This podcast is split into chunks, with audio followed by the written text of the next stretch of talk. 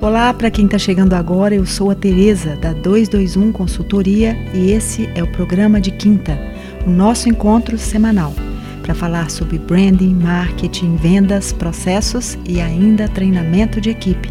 Para você que quer participar com perguntas e sugestões de temas, anote aí os nossos endereços. tereza@221.com.br, 221 escrito por extenso ou nos perfis arroba Tereza Cristina Orn, H-O-R-N, ou no arroba 221 Consultoria, 221 agora em numeral. Eu vou ficar muito feliz com a participação de todos vocês. Hoje, pessoal, eu quero falar com vocês sobre a urgência de se investir numa estratégia de omnichannel. Mas antes, eu quero fazer uma pequena reflexão sobre a realidade que a gente vive hoje. Bem, eu vejo pelo meu trabalho que eu desenvolvo nas empresas como consultora, que de um modo geral os empresários estão buscando uma nova forma de lidar com a realidade a que fomos submetidos desde o início dessa pandemia. É claro que viver em isolamento social, com trabalho home office, né, o, as videochamadas, se tornaram o nosso novo modus operandi. E claro, se você tem uma loja, né, um negócio de varejo ou mesmo uma, uma empresa, um atacado, cujas lojas, né, os pontos de venda físicos sempre representaram a maior parte das vendas, como fazer isso? Né? Como fazer o trabalho de vendas é, sem a previsão da abertura das lojas? É, é preciso então encontrar uma maneira de cada vez mais fazer contato com os clientes ou então desaparecer. Né? Como diz o ditado, quem não é visto não é lembrado. Mas essa máxima hoje, gente, tem uma nova conotação.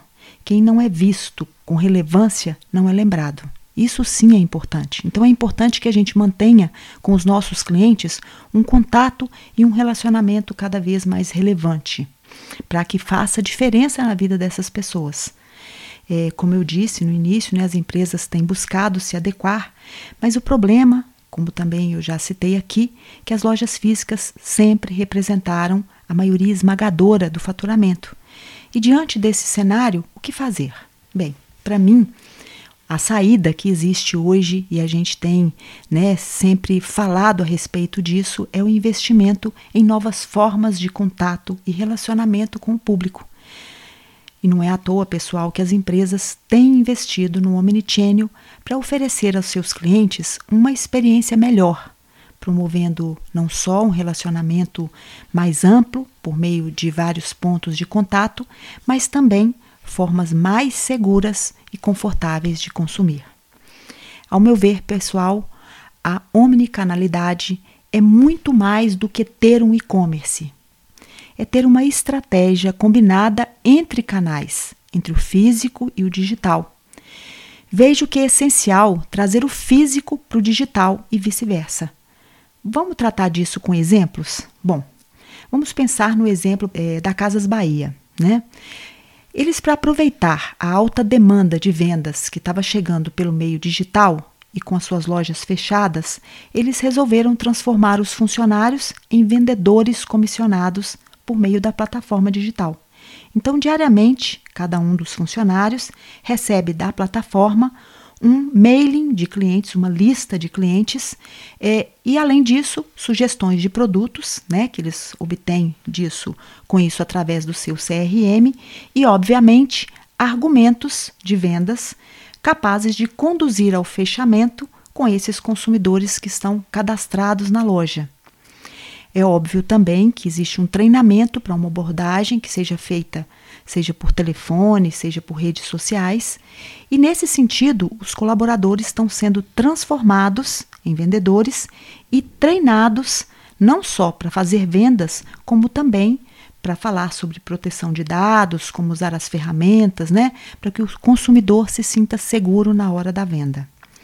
Outro exemplo vem do Magazine Luiza, né, que já havia entrado nessa questão do digital, ela já tinha desde 2015 uma plataforma mobile de vendas e os seus vendedores já nesse, né, desde 2015, já tinham acesso aos produtos é, do site da loja e também das lojas físicas. Né? Então, o Magazine, como ele saiu na frente com o uso da tecnologia, hoje ele já tem os seus colaboradores muito mais treinados para o digital. Nas lojas físicas, por exemplo, eles já operavam com aparelhos celulares e, por meio deles, já realizavam todas as etapas da venda, desde a apresentação do produto até as especificações da entrega. Eu vejo também que outras empresas estão investindo em realidade aumentada para incrementar as suas vendas, é, tentando imitar a experiência das lojas. Né? É o caso, por exemplo, da, da Riachuelo, né, que é, pensando nesse varejo sem toque, a empresa está explorando ferramentas de realidade aumentada e virtual por meio de aplicativo para informar sobre o produto. Isso, pessoal, reduz a necessidade, por exemplo, do cliente fazer perguntas para um vendedor, oferecendo dessa forma mais segurança na hora da compra.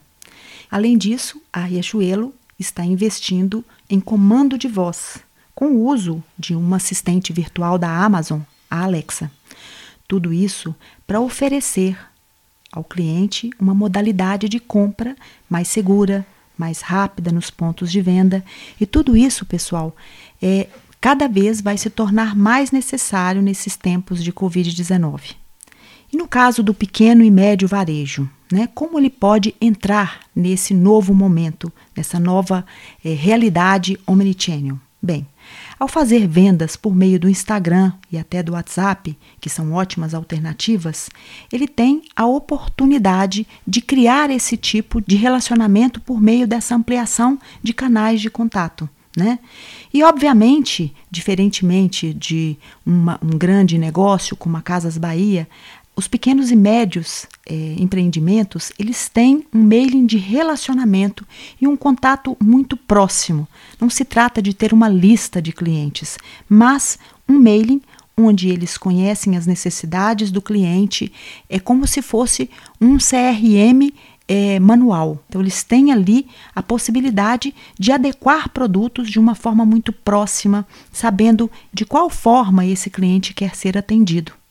Nesse sentido, é, eles podem usar também, os vendedores podem usar mini vídeos mostrando a peça, o que permite mais proximidade e dar, de certa forma, uma certa realidade a essa venda, né? criando sim um laço mais próximo. O cliente pode ver a peça por completo, muito diferente de fazer uma compra direto no e-commerce. Afinal, o cliente vai falar direto com quem o atende. E depois disso, as peças sendo escolhidas pelo cliente, elas podem ser enviadas para casa por meio do delivery. E se a cidade já estiver com o varejo físico aberto, que tal chamar o cliente para buscar as peças na loja? Né? Elas podem ser entregues na porta da loja, ou mesmo o cliente pode sim entrar na loja, desde que ele não permaneça muito tempo e nem é, experimente as peças dentro da loja.